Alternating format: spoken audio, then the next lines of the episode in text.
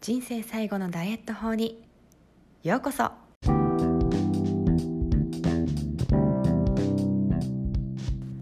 Hi everyone. アメリカ帰国子女セラピストのなほこです。この番組では見た目が変化するための心と体の話をしています。エステティシャンとなり10年が経ちましたがずっとなんでこの人は結果出るのにこの人は出ないの？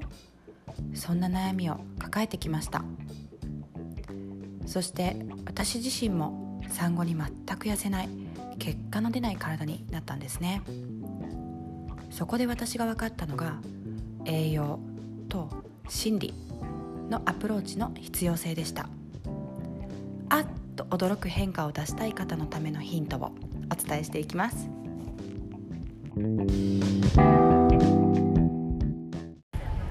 にちはなほこです、えー、今私は大阪でエステと、えー、心理とあの栄養のセッションを通して女性の美しさっていうのを引き出して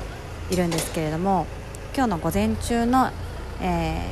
ー、お客様が帰られたのでちょっと外に出て今公園に座ってるんですけどそこからあこれ伝えたいなって思ったことがあったのでラジオを撮っています。えっとまず、まあ、質問なんですけど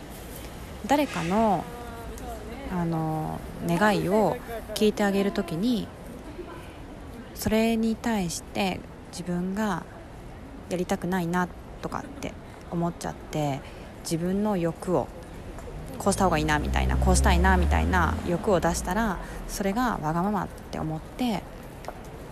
なんか自分ってわがままなやつとか失礼だなとか思うことってありませんか、えー、この話をしようって思ったのは本当にこう心優しい方々ってセッションしてて本当に多いなって思うんですよね。で相手の欲求に応えたいからついついあの自分の欲求を閉ざしてしまったりでそもそも自分の欲求にを感じた時点でなんで素直に相手のことを聞いてあげられないんだって罪悪感に駆られたりと駆られたりとかあの悩んでたりするんですよね。で大体そういう方たちと話してるとその欲求っていうのは全然自分のだけのなんかこうわがままな欲求ではなくってあのこうした方がいいんじゃないかなとか思っている考えがバックにあってそれを頭にこう心に浮かんでそれに対してえでも相手がほん言葉として望んでるのは今これなのに答えられてないみたいな感じで自分を罰したりしてるんですよね。で実際の例で言うとあのある方があのご自分のお母様が、まあえー、体をまあ壊されて、まあ、ご高齢なんですけれども、まあ、壊されていてでやっぱり体が弱ってくるといくらお母さんであってもなんか弱音を吐いたりわがままを言ったりするんですよね、まあ、甘えですよね。甘えられる相手だからこそそうやって言うわけですよ。で心優しい方だとその要望を聞いてあげたい。だけど現実的に無理ってなった時にすごいこう心苦しくなるんですね。あなんかやってあげられたいのやってあげたいのにやってあげられない自分ってなんかなんかダメなやつとまで言わないですけど嫌なやつとかなんかね場合によってはこんなになんだろう可愛がって大切に育ててきてもらって恩返ししたいのにできてないとかでその要望に応えられなかった時点でなんか自分って冷たいやつとかねそう思っちゃうじゃないですか。私自身も多分その彼女の立場だったとしたら思うんですね。でもそういう方に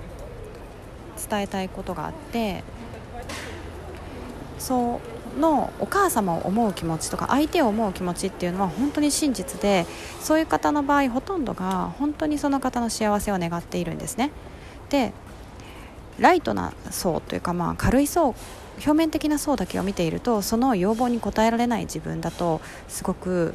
こうダメなやつってねだって要望に応えられないわけですから満たしてあげられないって思うじゃないですか。でもぜひ考えていただきたいのがこの例で言うとお母様が亡くなって天国に行った時天国からあなたをとか今までのことを見た時にああ幸せだったなって思えることって何なんだろうって思って選択をしていただきたいってことなんですね。例えば体が弱ってて今はわがままを言っちゃってるし、うん、現実的に考えたらそのわがままの内容っていうのは、うん、叶えてあげられないこと。すいません救急車が ちょっと音が大きくて聞こえますかね、うん、で話は戻りますけど現実的に考えたら叶えてあげられないことであってもすいません救急車が目の前通ります。いいですね。ライブ配信今話そうって思った場合大体こういうことが起きますね。しかもちょっとなんか一番話したいところで来るっていう。はい。救急車あの救出に向かわれたみたいなので話を続けます。そう。なのであのそういう本当に長い目でその人の幸せを思って選択をすることが大事なんですよ。だから今は体が弱っていてなんかお母様も体が例えば超健康で昔のお母さんだったとしたらそんな非現実的なことを無理難題を娘に言うことはなかったと思うんですね。だって娘の幸せって母親にとってすごい幸せじゃないですか。自分が体弱ってきてなんかわがままを言って娘を困らせたいと思ってるお母さんって、まあ、中にはいるかもしれないですけど基本的にはねそんなこと思わないじゃないですか。だからじゃああなたのお母さんが空から、ね、空にいつか先に行って眺めた時に幸せだったなって思うのはどんな選択を取った時で仮にその時自分がわがままを言ってたとしてもそれに対して娘ちゃんが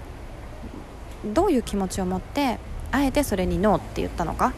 ていうのが分かった時良かったって幸せだったって思うんだろうなっていうのを想像して選択をしてあげてほしいなと思います。そうすることでご自身のお母さんを充実させて満たしてあげたいっていう気持ちをちゃんと大事にしながらその中でお母さんの思いを120%の気持ちで叶えてあげられるので自分自身の軸も大切にできて相手の軸も大切にできてっていう両方を叶えることができるんですね、うん、なのでこう今回の例は、まあ、母と娘そして母親が、まあ、ご高齢になった場合の、まあ、起きうるパターンっていう感じなんですけれども普段の出来事でも本当に多いと思います。自分の人間とね、人間関係があって、まあ、お友達とか同僚とか上司とか部下とかってこう付き合いがある時になんかこう相手の要望を素直に応えられなかったら自分ってこう無価値なんじゃないかとかわがままとかひどいやつとか冷たいやつなんじゃないかとか表面的なことだけを思うとそういうふうに思いがちだし思えるんですよね。でもあなた自身が一番大切にしたいのは何なんだろうっていうのをまず明確にした方がいいんですね。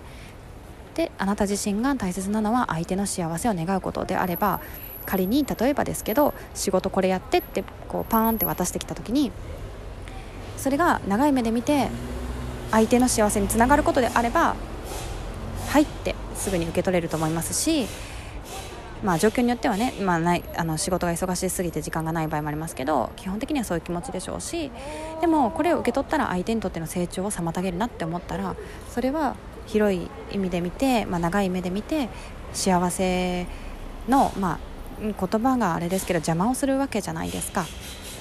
なのでぜひですねご自身の生活それは子供に対しても旦那さんに対しても彼氏に対しても同じことなので、